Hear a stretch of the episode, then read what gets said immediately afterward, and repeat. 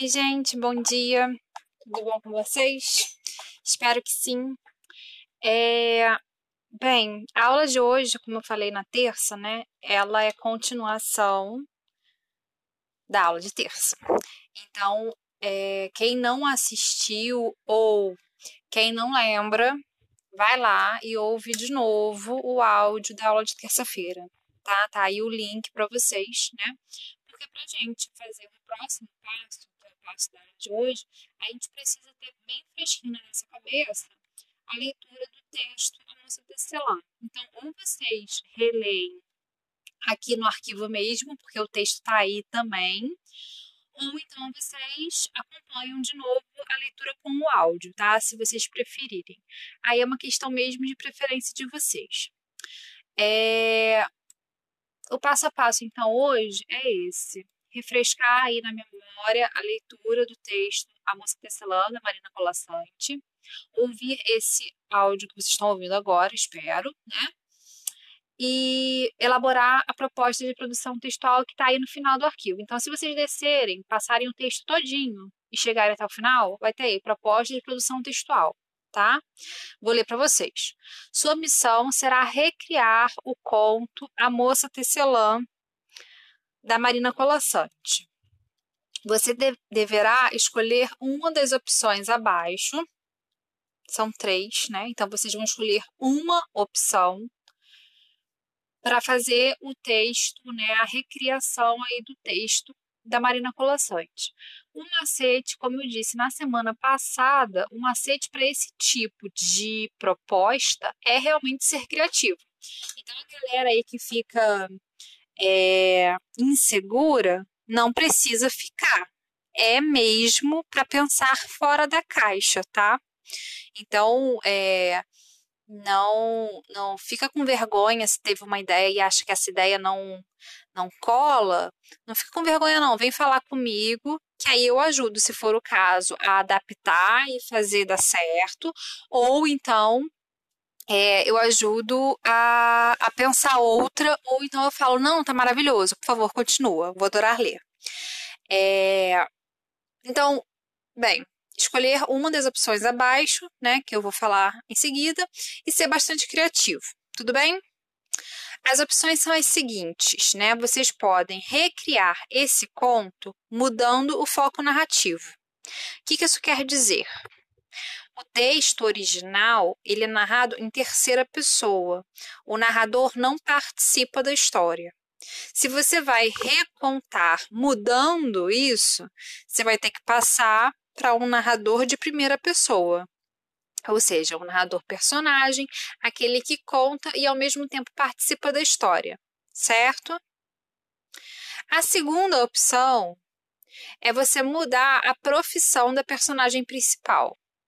Então é você pensar, e se em vez de ser tecelã, ela fosse cozinheira? E se em vez de ser tecelã, ela fosse aquelas pessoas que fazem esculturas de areia na beira da praia? E se em vez de tecelã, ela fosse ela fizesse esculturas é, de, de, de barro ou de madeira. E se em vez de tecelã, ela fosse professora, tá? Talvez essa opção aí das três é a que tem potencial mais criativo, porque você pode escolher qualquer profissão quase e pensar esse processo de criação que é, que é descrito aí no conto, né? Como que ele vai se adaptar para essa profissão que eu estou pensando, né? E aí, aquelas perguntas, talvez, que eu tenha feito na, na, na terça-feira, né? É, talvez elas sejam fonte de inspiração aí para vocês. Vai lá no caderno, olha as profissões que você listou, olha o que você pensou como essencial, como que a gente consegue adaptar esse conto e de repente fazer esse conto é, abordar alguma coisa que a gente esteja vivendo nesse momento de pandemia, né? Quem sabe não é uma ideia? Quem sabe o texto de vocês não fica assim sensacional e, e eu vou chorar de emoção, né? É, eu estou realmente muito ansiosa para ler o que vocês vão produzir. porque até eu ia gostar de produzir um texto desse, eu acho. Então, pensem aí com carinho, com dedicação, tá? Eu, eu acho que eu não consigo nem disfarçar que a segunda opção é a minha preferida, tá? Mas não se sintam é, pressionados para escolher a segunda opção. Vocês podem escolher tranquilamente uma das três, tá? Por isso que elas estão aí. A terceira opção é você mudar o final do conto. Então, lá no conto original, é, quando ela percebe que ela está aprisionada ali pelas, pelas exigências do marido, ela desfaz o marido né? E volta lá para a situação inicial do conto. E, e aí vocês podem pensar em recontar esse final.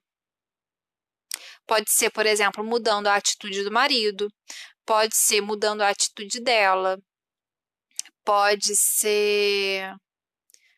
É, sei lá, em vez de desfazer o marido, ela faz outra coisa, colocar ele na torre, por exemplo, ela tem o poder da criação nas mãos dela, né? Então vocês podem pensar também em muitas coisas, tentem pensar aquilo que não seja óbvio, né? Tentem assim é, explorar é, a criação de vocês para que o seu texto seja diferental. Lembra aquela história de pontuar 10 pontos na dedanha? Então, tentem pensar assim, a, é, o que será que o meu colega não está pensando, o que será que ele não está pensando na casa dele? Né? Eu quero pensar algo diferente, eu quero que meu texto seja inédito, eu quero que meu texto seja único. Essa tem que ser a vontade quando a gente quer fazer alguma coisa criativa e autoral, ou seja, que a autoria seja nossa, aquele texto seja nossa cara, tenha saído da nossa cabeça, sabe? Então, os lembretes né, para essa produção são Lembre-se de prestar atenção na coerência. Então, o texto ele pode ser super criativo, mas ele tem que fazer sentido, tá? É, se necessário, façam adaptações no título, porque se você muda a profissão dela, não faz sentido mais ser a moça tecelã, certo? Então, façam as adaptações necessárias no título do conto. Planeja o seu texto antes de escrever. E planejar não é só fazer o rascunho, porque quando você faz o rascunho, você já está escrevendo. Né? Planejar é antes de começar a escrever, você pensar o que eu quero dizer, qual história eu quero contar, quem vai ser o meu personagem, como ele vai agir. Então, planeja o texto antes de escrever.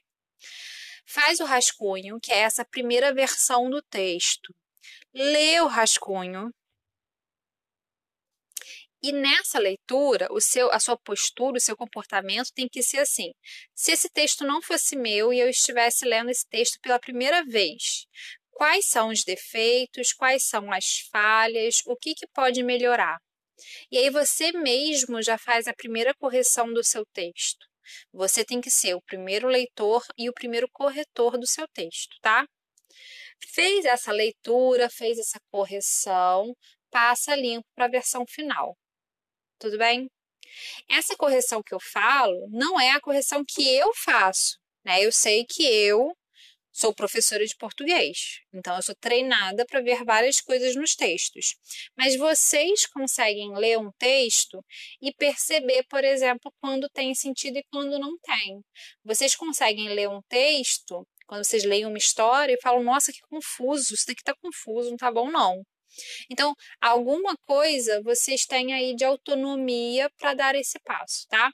E aí é lógico que conforme vocês forem ficando mais velhos, essa capacidade de correção ela vai aumentando, né? Porque vocês vão ter lido mais, vocês vão ter aprendido outras coisas em língua portuguesa, e aí isso vai aumentando, de modo que quando vocês chegarem lá no terceiro ano do ensino médio, vocês já vão ter conquistado muita autonomia nesse processo de correção do próprio rascunho, o que vai ser fundamental na hora que vocês estiverem fazendo uma prova, né?